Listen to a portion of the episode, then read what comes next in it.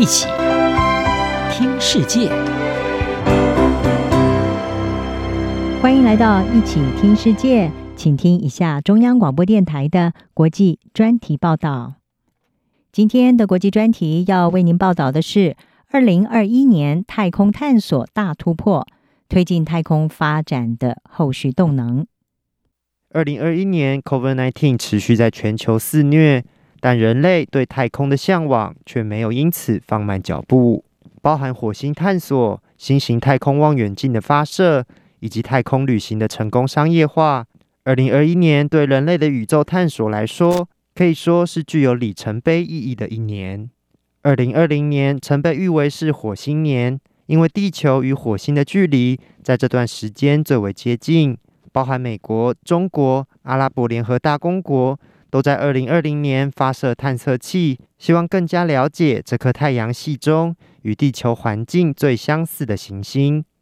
到了二零二一年，太空任务更为多元。美国太空总署在二零二零下半年发射的火星探测车“毅力号”已经成功在二零二一年登陆火星。毅力号在登陆后的两年间，将在火星上执行摄影及收集岩石样本的任务。持续寻找火星是否有微生物存在过的迹象。毅力号也成功实现人类首次在火星上进行无人直升机的飞行测试，协助科学家发展无人机的太空探索任务。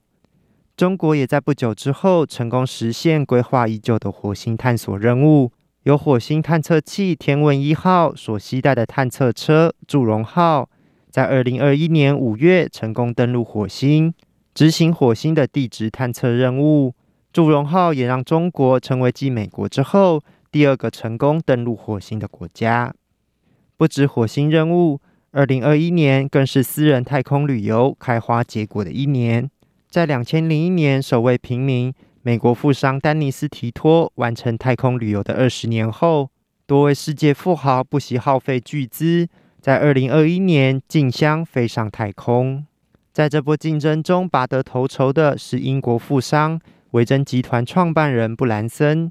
他在二零二一年七月十一日搭乘自家集团开发的太空船，成功飞抵地球与太空的交界，成为第一位搭乘民营太空船进行太空旅游的旅客。亚马逊创办人贝佐斯也在九天后搭乘旗下蓝源公司的太空船飞上太空。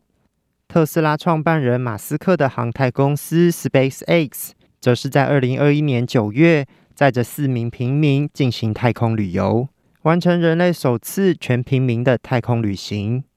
至于另一名日本富豪前泽友作，则是在二零二一年十二月，搭乘俄罗斯的太空船登上了国际太空站，让传统的太空大国俄罗斯没有在这波太空旅游热潮中缺席。二零二一年的太空发展还包括 NASA 斥资超过百亿美元、历时数十年开发的詹姆斯韦伯太空望远镜，在二零二一年的耶诞节当天成功升空，为二零二一年的太空任务画下完美句点。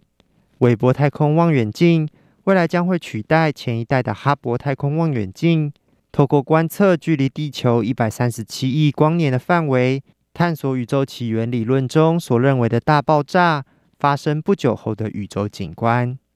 展望二零二二年的太空发展，NASA 重返月球的任务预计将为二零二二年揭开序幕。搭载猎户座太空船的阿提米斯一号预计将在今年二月发射升空，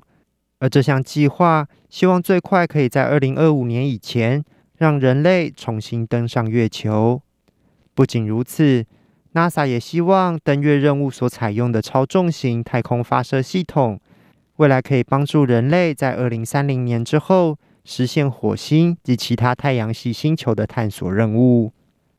另一方面，比起冷战时期只有美国与苏联两大强权的太空竞赛，现今太空探索的发展已更加全球化，未来将有越来越多的国家参与太空科技的竞逐。在美国与中国去年登陆火星之后，欧洲与俄罗斯预计将在今年九月合作发射探测车前往火星，协助探索火星的生命迹象。另外，像是日本和阿联也预计在今年发射探测车前往月球。无论是太空旅游或是太空探索，目前来看，这股太空发展的动能，在二零二二年应该会更上一层楼。二零二一年成为太空新闻丰收的一年，这是毫无疑问的。但是二零二二年将会延续这个动能，甚至可能会更强一些。会有更多人等着飞上太空，包含 NASA 以及来自各地参加观光飞行的一般民众。而小行星、火星、金星任务都有可能。二零二二年有很多事情可以期待。人类太空科技的发展在二零二一年取得了关键性的成就，太空旅游不再遥不可及，对火星的长期探索持续进行。人类也渴望一窥宇宙起源的样貌，未来科学家们将从中得到什么样的新发现，也值得令人期待。央广编译正经猫报道。